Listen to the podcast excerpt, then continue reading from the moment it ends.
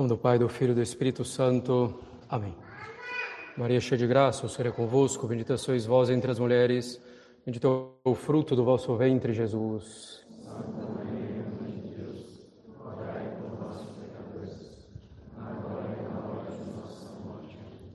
Podem sentar-se.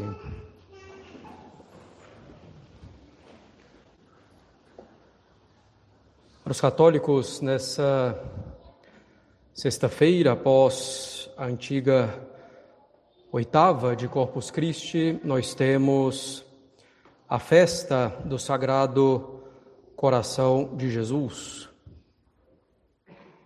Embora a festa litúrgica tenha sido, por assim dizer, definitivamente estabelecida com as aparições do Sagrado Coração a Santa Margarida Maria Alacoque, o culto ao Sagrado Coração de Jesus começa ainda na sua vida aqui na terra. Nós vemos isso claramente na última ceia, em que São João, o discípulo amado, se reclina sobre o coração de nosso Senhor Jesus Cristo, querendo então perscrutar o que estava ali no coração de nosso Senhor, na sua largura, na sua profundidade. E nosso Senhor, Ele mesmo disse que deveríamos nós ter um coração semelhante ao dele. Fazei como eu, que sou manso e humilde de coração, nos diz nosso Senhor. E de fato, podemos e devemos cultuar o sagrado coração de Jesus, porque é um coração verdadeiramente adorável, unido à divindade de nosso Senhor, que é a divindade da pessoa de Deus Filho. Nosso Senhor quis, caros católicos, ter um coração semelhante ao nosso. Como diz São Paulo, Nosso Senhor é em tudo semelhante a nós, exceto no pecado. Quis então ter o coração que é como que o resumo, por assim dizer, de todas as faculdades da alma, a inteligência, a vontade, também as emoções as mais variadas, que Nosso Senhor também teve, claro, sempre ordenadas. Mas Nosso Senhor quis, então, primeiro, Ele mesmo ter um coração semelhante ao nosso. Para que nós, então, pudéssemos ter um coração semelhante ao dele. Porém, caros católicos, devemos ver o coração de nosso Senhor Jesus Cristo não somente como um modelo externo a ser imitado, vai muito além disso. Nós devemos, por assim dizer, viver com o coração de nosso Senhor Jesus Cristo. Se São Paulo diz já não sou eu mais que vivo, mas é Cristo que vive em mim. Isso se aplica também ao coração, o coração de nosso Senhor que deve viver em nós, ou que deve nos dar vida. O nosso coração deve viver do coração de nosso Senhor Jesus Cristo. Santa Margarida Maria diz que no coração de Nosso Senhor nós encontramos as soluções para todos os nossos problemas, todas as nossas dificuldades, enfim, para todas as nossas fraquezas, isso é bem verdade. E ela diz então que nós devemos entrar no coração de Jesus. nessa bela linguagem, nessa linguagem poética. Santa Margarida não quer simplesmente usar uma figura de linguagem, mas quer nos transmitir uma realidade e uma realidade bem factível, bem realizável. Entrar no coração de nosso Senhor Jesus Cristo é sermos amigos dele. E que nosso Senhor seja então amigo nosso. Se queremos entrar no Sagrado Coração de Jesus, devemos buscar viver essa amizade com o nosso Salvador, com o nosso Divino Mestre.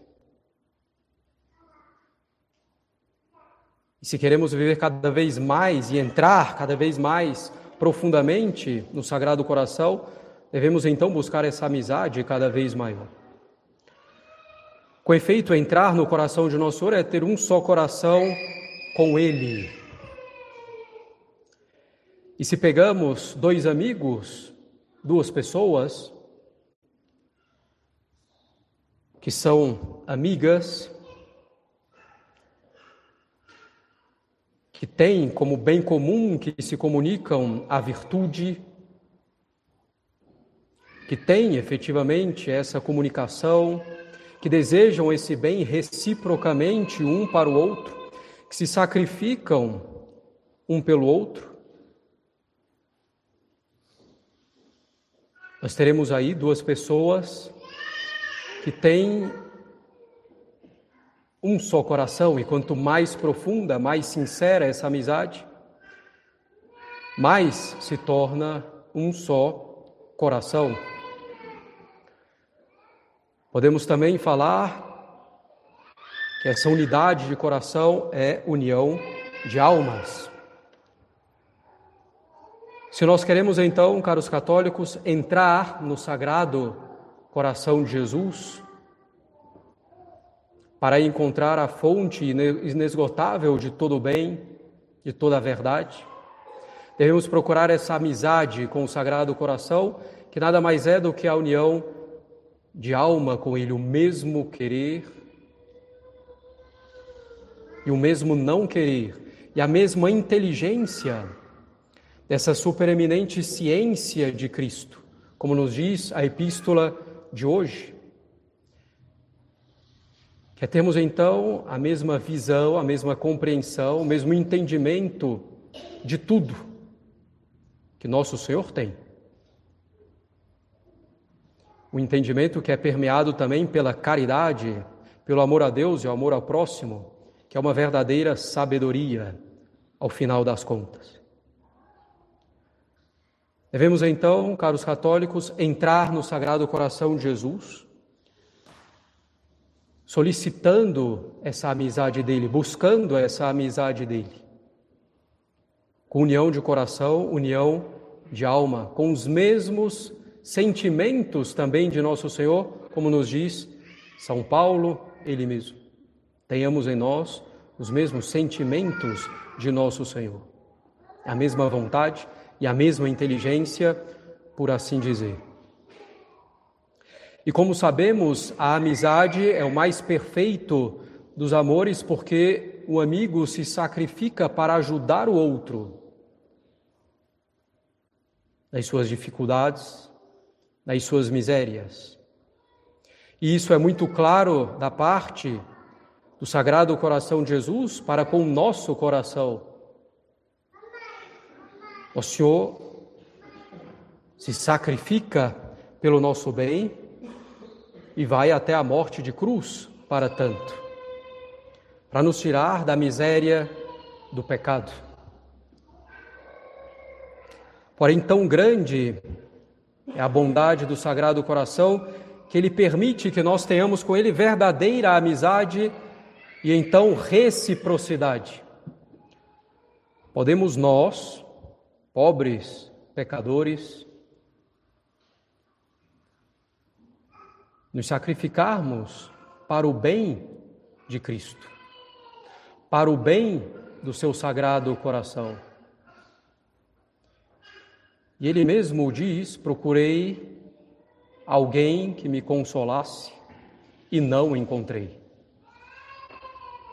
Devemos então nós, caros católicos, buscando essa amizade com nosso Senhor, buscando nos aprofundarmos nela, consolar o Sagrado Coração de Jesus. Sabemos, não é que nada lhe falte propriamente de perfeição, de bens, de virtudes, Mas um coração atribulado, nós o vemos na sua vida terrena pelos pecados. E podemos nós então consolar o sagrado coração de Jesus, procurando justamente essa amizade com Ele, que nada mais é do que viver em santidade, em união de alma com nosso Senhor Jesus Cristo. Tão grande a bondade dele que nos permite uma real amizade com Ele em todos os termos essa consolação que podemos oferecer com os nossos sacrifícios, com as nossas boas renúncias e mesmo as nossas alegrias legítimas e tantas na vida, consolar nosso Senhor fazendo tudo por amor a Ele. Tendo a nossa alma inteiramente orientada ao coração dele, o nosso coração orientado ao dele, vivendo do coração dele. E esse é o sentido, caros católicos, dessa festa do Sagrado Coração de Jesus. É uma festa de reparação ao Sagrado Coração de Jesus, mas não uma reparação exterior, meramente de penitências, de orações. Evidentemente, tudo isso tem um valor excelente, mas é uma reparação de entrarmos no coração de nosso Senhor, de vivermos do coração dele, de termos um só coração com ele, de termos união de alma com ele.